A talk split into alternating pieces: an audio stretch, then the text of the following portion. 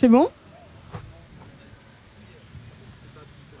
Ouais, ouais, Super. plus ce que je leur ai dit, plus on parle fort, moins. euh, Ok.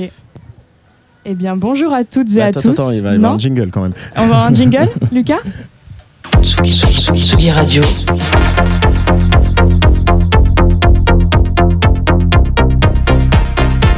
Sur la route des festivals.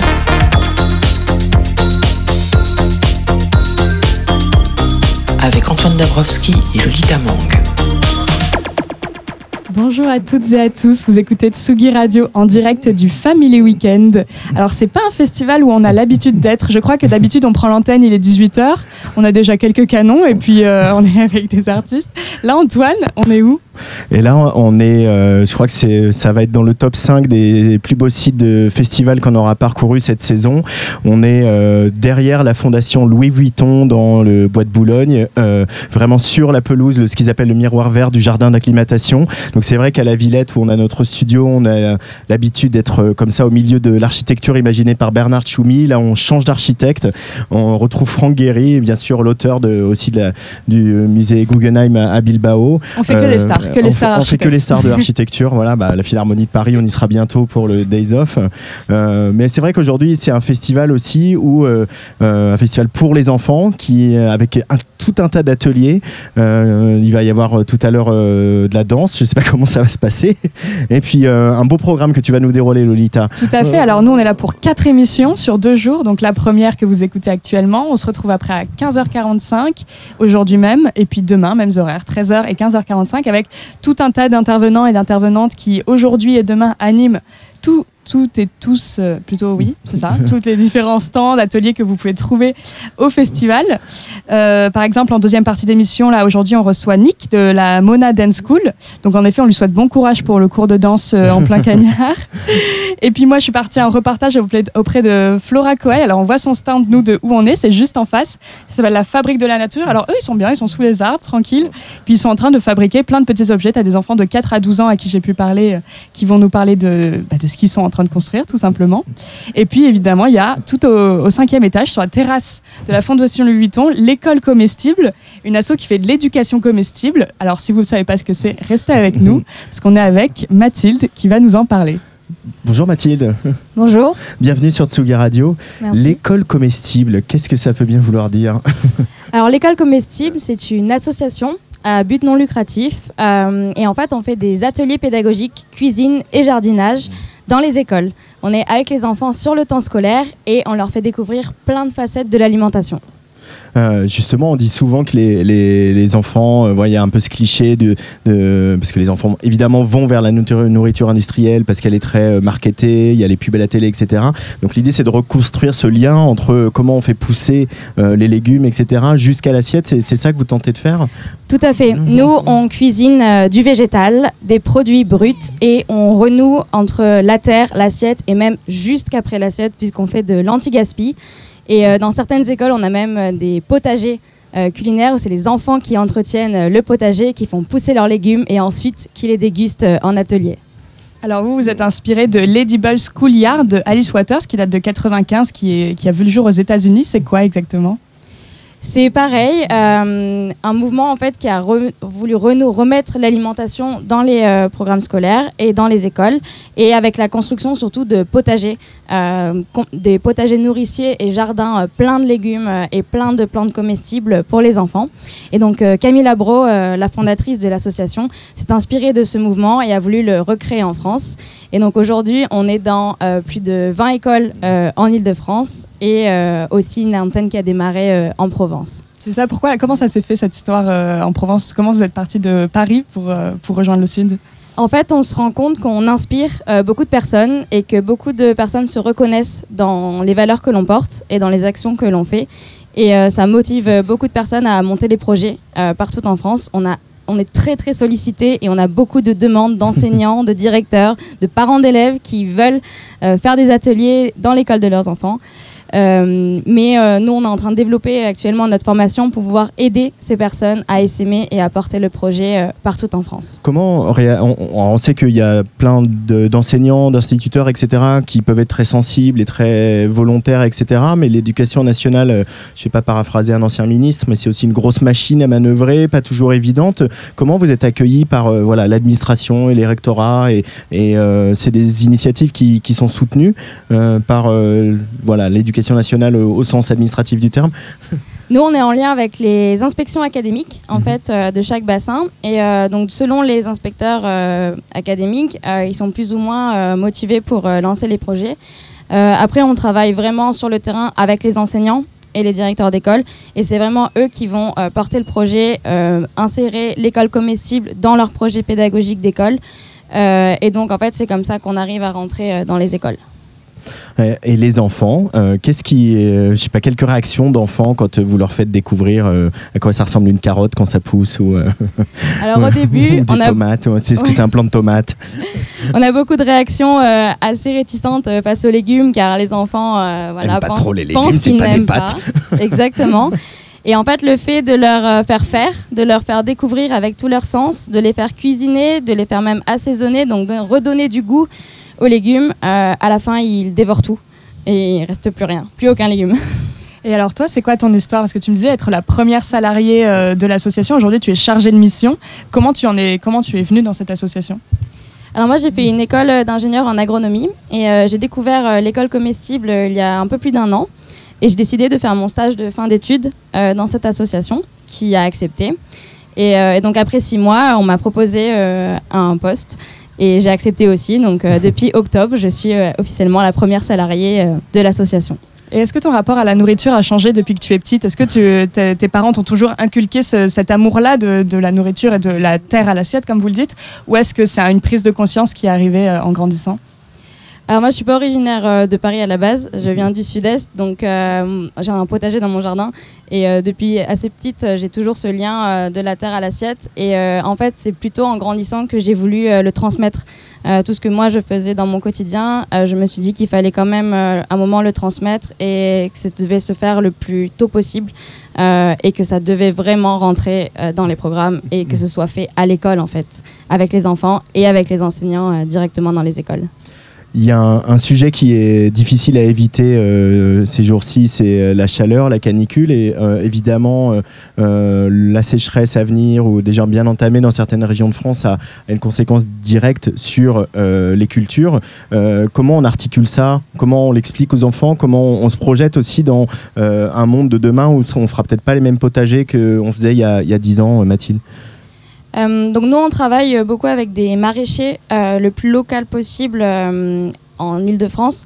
Dans Paris, c'est assez compliqué, mais on peut faire venir des maraîchers d'Ile-de-France dans les écoles. Euh, et, donc on prône vraiment une, agriculture qui est euh, le plus locale possible, de saison et la plus respectueuse de l'environnement. Et quand les maraîchers viennent parler euh, de leur travail aux enfants, ça les sensibilise déjà à la tâche de faire pousser des légumes pour se nourrir et de tout le travail qu'il y a derrière et de toutes ces problématiques qu'ils rencontrent au quotidien. Mmh. Par exemple, la semaine dernière, on a été...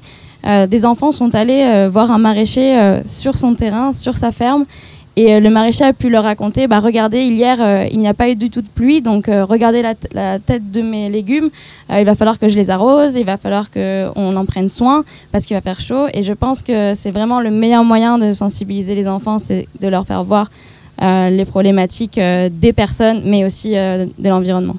Juste avant de prendre l'antenne, tu me rappelais un des piliers de l'école tout comestible, c'est vraiment utiliser la nourriture pour créer du lien.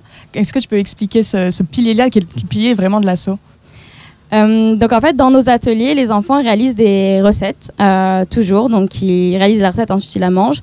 Et en fait, ils réalisent la recette ensemble. C'est-à-dire que c'est pas chacun dans son coin qui va faire euh, sa petite recette, son petit, son petit pesto par exemple, mais c'est vraiment un pesto qui est fait par toute la table.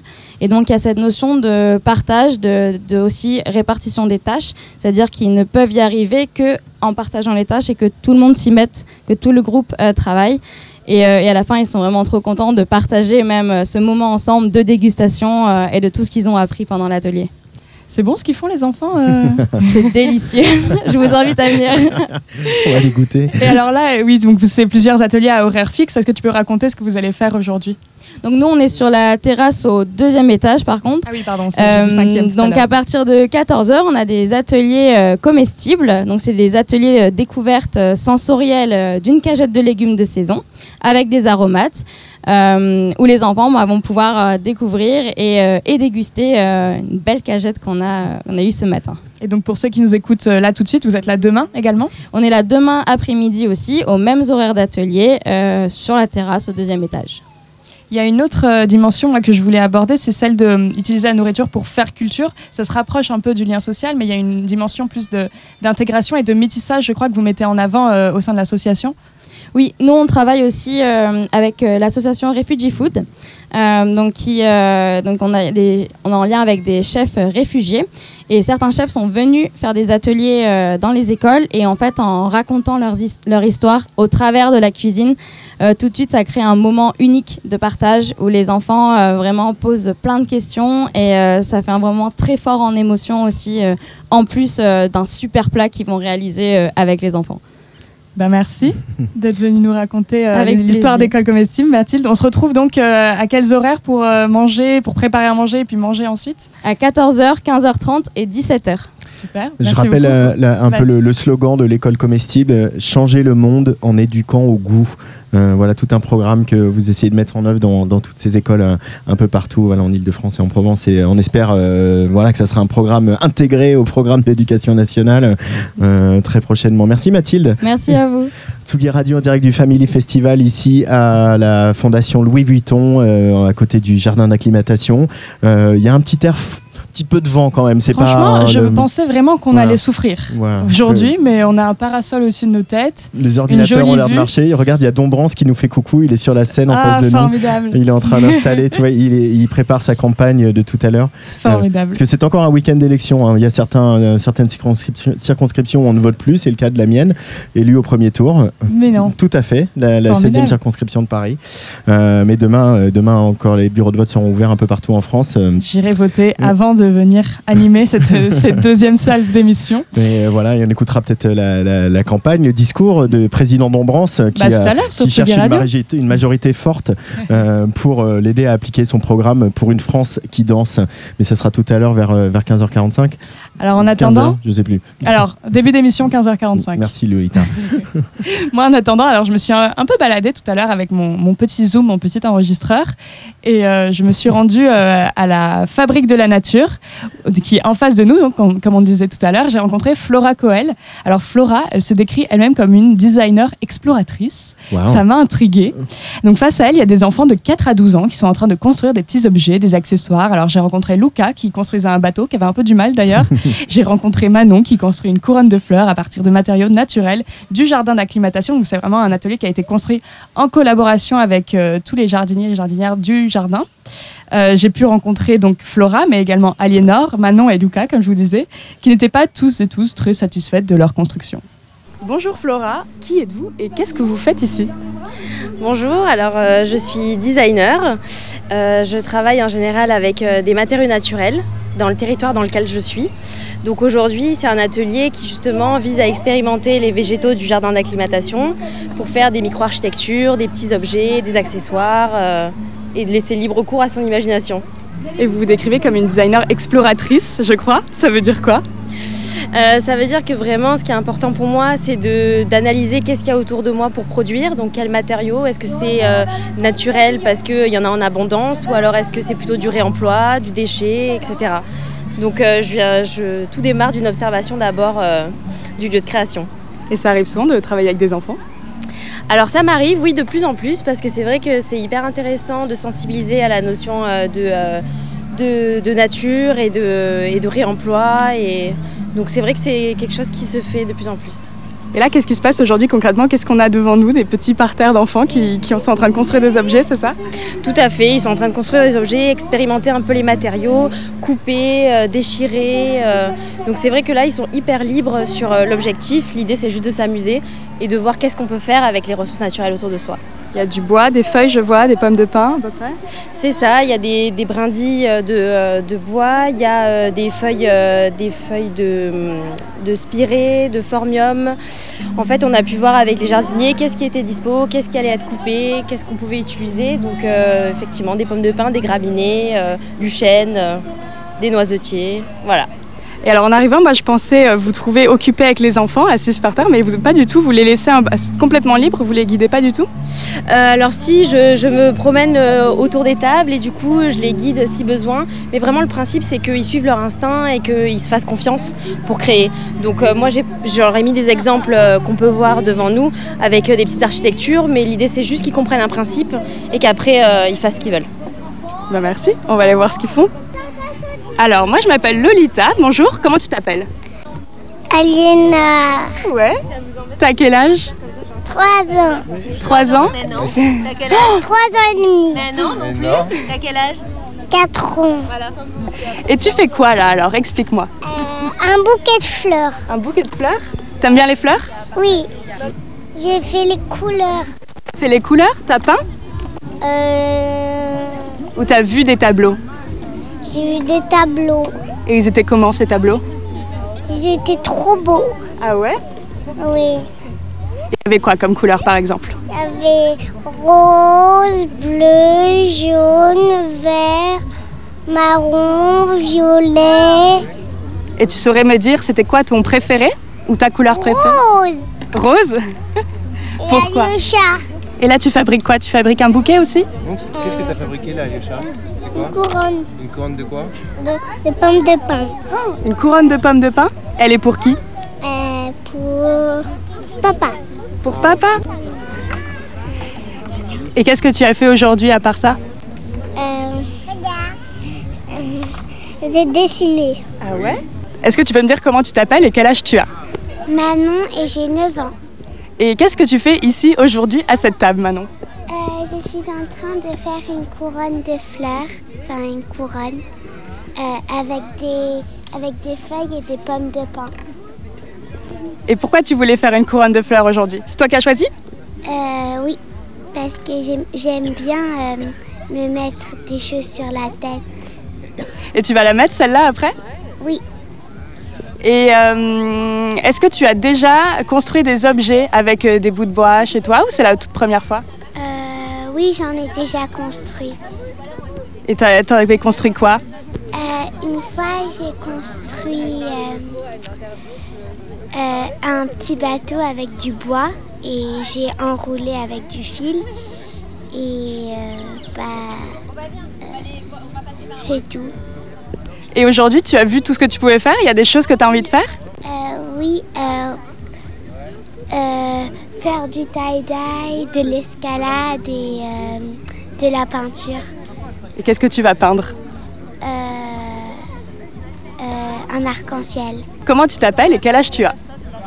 Je m'appelle Luca et j'ai 9 ans. Et alors, qu'est-ce que tu fais ici maintenant là? Est-ce que tu peux m'expliquer? Bah, j'essaye de construire un, radeau, mais j'y arrive pas. Ah mince, tu n'y arrives pas et c'est pour ça que tu es un peu énervé Et alors, euh, qu'est-ce qui marche pas en fait? Bah, en fait, ça arrête pas de se casser. Et est-ce que tu peux aller demander à Flora? Peut-être qu'elle peut t'aider Tu sais qui est Flora? Oui. Parce qu'après, tu as envie le- qu'il aille dans l'eau ce radeau? Euh, oui, je vais essayer. Et est-ce que tu as fait d'autres choses aujourd'hui déjà? Bah, j'ai fait l'escalade, le tissu et c'est tout.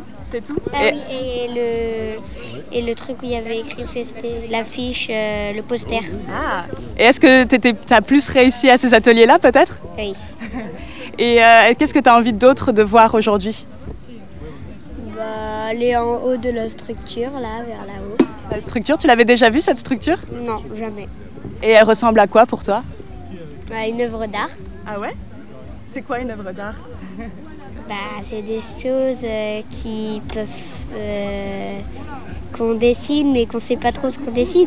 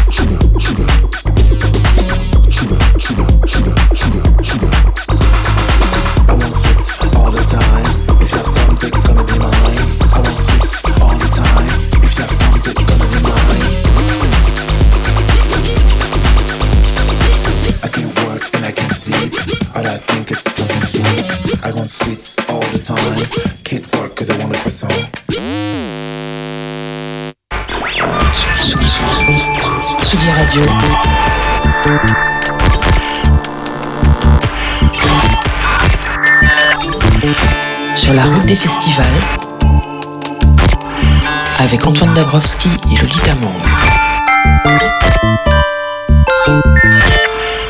Sur la route des festivals et aujourd'hui dans le bois de Boulogne, au Family Festival à la Fondation Louis Vuitton, dans le jardin d'acclimatation avec Lolita et avec Kid Smile qu'on vient d'entendre, Sugar, nouvel extrait de son EP qui est sorti euh, la semaine dernière. Euh, un choix finalement assez indiqué pour accueillir notre prochain invité. Il est à côté de moi, c'est une euh, des légendes de la club culture euh, à Paris. Il s'appelle Nick V. Bonjour Nick V. Bonjour, merci de votre accueil. Avec grand plaisir. Euh, alors, La Mona, La Mona, c'est le projet que tu mènes depuis euh, une petite euh, quinzaine d'années euh, et qui va avoir lieu ici, même si on a un peu du mal à se projeter dans. Là, on va se mettre à danser. Déjà, avant de rentrer dans ce qui va se passer aujourd'hui, est-ce que tu peux nous rappeler un petit peu l'histoire de, La Mona? Oui, alors la, Mona, c'est une soirée qui, se déroule dans des, clubs, dans un club, dans l'Est parisien, à la Bellevilloise. Et euh, nous existons depuis euh, 2000 euh, 2008. Donc ça va faire, euh, c'est la 14e année qu'on a fêté. Et euh, c'est une soirée euh, autour des musiques électroniques, mais avec la particularité de, de faire appel à l'énergie de la danse pour animer la soirée, notamment en début avec des, des cours de danse qui sont euh, donnés au public et qui sont, euh, je dirais, euh, euh, inspirés et qui font honneur aux danses qui sont nées dans les clubs. Euh, notamment les clubs euh, new-yorkais euh, ou américains. Et donc Comme sont le des Paradise Garage, comme le Paradise Garage, ou- mais aussi comme dans des clubs moins connus de l'Ouest américain, où, sont, où sont nés des- d'autres styles de danse. Donc on, les styles en particulier qu'on met à l'honneur sont la house dance forcément, qui est relié à la musique house, mais également le voguing et le whacking, qui sont nés dans les clubs plutôt gays de, ces, de ces villes américaines, euh, où la culture euh, de l'entertainment et, de, et de la, du loisir et de la discothèque, de sortir danser, est née assez tôt. Voilà. Euh, L'apparition des, des- des- de la house et de la techno, c'est aussi le moment où on s'est euh, libéré peut-être d'une façon de danser, on s'est libéré des slow, on s'est libéré des, des danses à deux, etc. Et, et- et l'idée de remettre des cours sur ces danses-là, euh, pourquoi Pourquoi c'est Qu'est-ce qu'il y a à, à transmettre de a- toute cette culture du dance floor propre à la house music? Oui, c'est une, une bonne question, effectivement. Pourquoi on a remis la danse à l'honneur? Bah Parce qu'en fait, le DJ avait commencé à prendre beaucoup de place. Donc, on a voulu rééquilibrer un peu les choses. Et le, public a tendance à sortir aujourd'hui pour les DJ, ce qui est une bonne chose parce que moi-même, je suis DJ, donc euh, je suis content que les gens viennent pour cette raison-là. Mais il faut toujours réétab- réétablir un équilibre. Et, c'est vrai que quand j'ai commencé à sortir moi-même euh, à la fin des années 80, les gens euh, avaient moins la connaissance du DJ, ils venaient davantage pour danser vraiment. Et donc c'était bien aussi d'avoir cette ambiance, cette énergie entre les gens qui étaient moins orientés. Bon, on le voit dans une soirée, les gens sont orientés, euh, mono-orientés, comme Mhm. dans un concert en direction du DJ. Donc euh, nous, on a essayé d'un peu casser ce code-là pour euh, apporter une autre énergie dans les soirées. Et aussi, euh, c'était pour montrer qu'on pouvait passer une soirée un peu autrement, avec une autre énergie qui est plutôt issue de, de l'expression corporelle. Euh, qu'on peut communiquer aussi entre nous autrement, euh, voilà, par le corps aussi, parce que la danse c'est aussi une, façon de, de, de- communiquer. Euh, et puis c'était en hommage un peu, voilà, à cette, à cette culture euh, qui, euh, qui nous est transmise des États-Unis, euh, qui est une culture noire et qui est une culture euh, euh, issue des minorités. Donc euh, voilà, c'est un peu en hommage à ça et qu'on a voulu euh, euh, un peu euh, l'apporter ici avec ce- les particularités qu'on retrouve aujourd'hui ici euh, Mm. par rapport à l'époque et aussi par rapport à, à la ville dans laquelle on, on vit. Oui, parce que c'est vrai que la question des minorités, elle est au centre de, ces cultures-là. On le voit même aujourd'hui, euh, Paris est une des places fortes du, du voguing. Euh, c'est une, ville très importante pour le voguing, avec euh, voilà, le, succès mérité de Kid Smile. Mais n'oublions pas tout le travail de fond que fait la scène Ninja, que font tout un tas d'acteurs de la scène voguing parisienne. Et c'était aussi... pour les, les minorités dans les années 80 aux États-Unis, le moyen de, de, voilà d'être d'être ensemble, d'être de trouver un endroit où ils se sentent en sécurité et d'exprimer, euh, de pouvoir s'exprimer sans entrave, sans les entraves euh, du racisme, sans les entraves de la ségrégation sociale, etc. Euh, comment on, on- on transporte, là pour revenir au Family Festival, toutes ces idées, tout ce background euh, cher au- au- à la house music dans un atelier à destination des enfants ici au jardin d'acclimatation Nick Oui. V?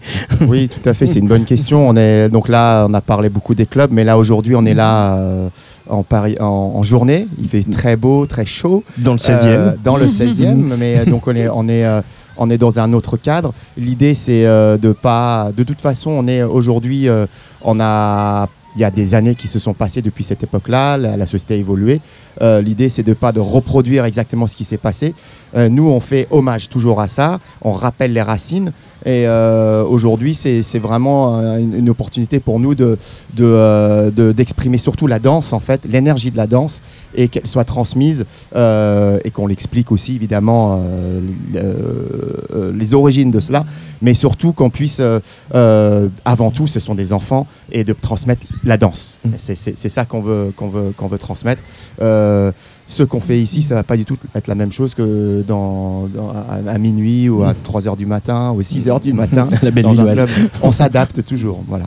Il y a une vraie volonté au sein de la menace, c'est d'ailleurs de faire des cours euh, pour les non-initiés. C'est Oui. toujours dans cette volonté de transmettre. Disons que oui, c'est ça, mais aussi que. Alors, c'est vrai que la, Paris, c'est une place forte de la danse quand même dans le monde. Euh, les danseurs parisiens, français sont très reconnus. Ils sont très très bons parce que bah, euh, les gens dansent beaucoup euh, ici. Euh, par contre, euh, effectivement, d'avoir des très très bons danseurs dans les clubs, ça peut euh, complexer les non-danseurs. L'idée, c'est de pas d'être élitiste, mais d'avoir la danse pour tous. Donc en fait, oui, c'est pour les non-initiés c'est pour que tout le monde puisse accéder à ça et c'est à la portée de tous en fait. La danse, tout le monde peut danser. Et qu'est-ce qui va changer aujourd'hui avec les enfants du coup? On va, on va simplifier un peu les choses. On va surtout, euh, encore une fois, transmettre une énergie, une envie, euh, un plaisir de, de, de, de, danser. et aussi c'est dans le dans le fun et dans le dans le dans le partage. Et pour les enfants, c'est c'est d'abord ce vecteur-là qu'il faut utiliser si on veut transmettre quelque chose. C'est pas euh, scolaire euh, ni euh, répétitif. voilà, ça c'est pour les adultes, c'est le monde des adultes. Là, on est dans le monde des enfants, donc ça va être plutôt dans le fun et le, et le plaisir. Mais du coup, comment ça se passe concrètement? Vous leur mettez, faites écouter certains morceaux, certains tubes de la house music Oh euh, non, c'est- beaucoup plus. Enfin, oui, oui, oui, tout à fait. C'est assez simple. hein, On a des. Alors, comment ça va se passer? Alors, moi, je vais être sur scène pour mettre la musique. Euh, qui sera une musique plus accessible pour les enfants. Ça sera pas la musique de la Mona à 6 h du matin. Euh, et il y a deux danseuses. Il y aura euh, Marion, euh, aka Tiger euh, Saint-Laurent, qui c'est son nom euh, de, de, de, de- de voguing, mais elle, elle va se présenter en tant que Marion, euh, et Nawal Saidi, qui sont deux danseuses qui font du vogue, mais qui font aussi d'autres danses.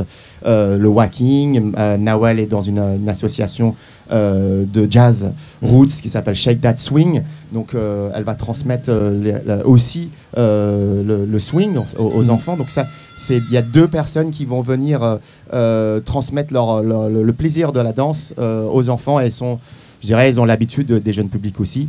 Donc il y aura euh, aussi un peu de swing parce que le, le swing, c'est le, le- l'origine de tout ça, c'est bah, le jazz. Et comme l'origine des musiques actuelles, c'est aussi le jazz, le blues. Et bah, comme pareil pour les danses aussi, l'origine de ces danses-là provient des, des danses jazz aussi. Vous allez essayer de leur inculquer un peu de, une partie du politique de cette danse-là ou est-ce qu'on est aujourd'hui on est 100% fun On est 100% fun parce que la politique, c'est pas le monde des enfants pour moi. Donc, euh, euh, et, et puis, c'est pas notre rôle aujourd'hui de venir euh, transmettre la politique ici. Ça, c'est les enfants, c'est c'est pas leur monde. Et on, laisse ça aux, parents aux- et aux enfants de faire leur propre parcours là-dessus. Euh, S'ils veulent en savoir plus, bah, ils pourront découvrir plus tard. Tiens, j'ai fait cette danse, ça vient d'où, etc. Euh, nous, on va pas faire de, militer autour de ça et de, faire du prosélytisme dans quelque, enfin dans quel, quel, quelque sens que ce soit, en fait.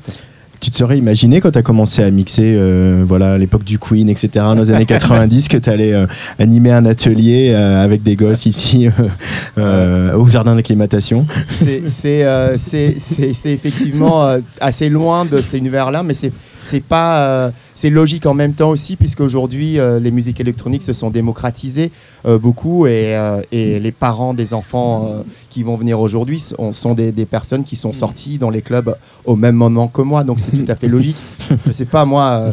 J'ai pu aller euh, euh, voir des concerts euh, des Rolling Stones, ce genre de choses, bah, à mon époque, parce que c'était, j'habitais en Angleterre aussi, c'était différent. Mais, euh, mais euh, voilà, c'était, c'est- c'était, on, on nous transmettait ce que les parents avaient, avaient connu.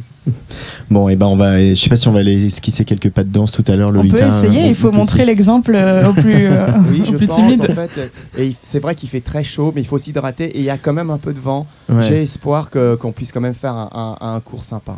Bon. On a espoir aussi. Bah, merci beaucoup, Nick V. Euh, merci à vous euh, de, de l'accueil et pour les, les questions pertinentes. d'être passé par le micro de la Tsugi Radio. La prochaine Mona euh, pour les, pour les grands, c'est quand? Euh, alors pour les grands, il y a, il y a un apéro de fin d'année qui va se dérouler au Cabaret Sauvage le 9 euh, juillet À avec maison, un cours de danse. nous, voilà, dans le à parc côté de de chez vous. Et puis on reprend à la Bellevilloise euh, tous les deuxièmes samedis du mois à partir du mois de septembre.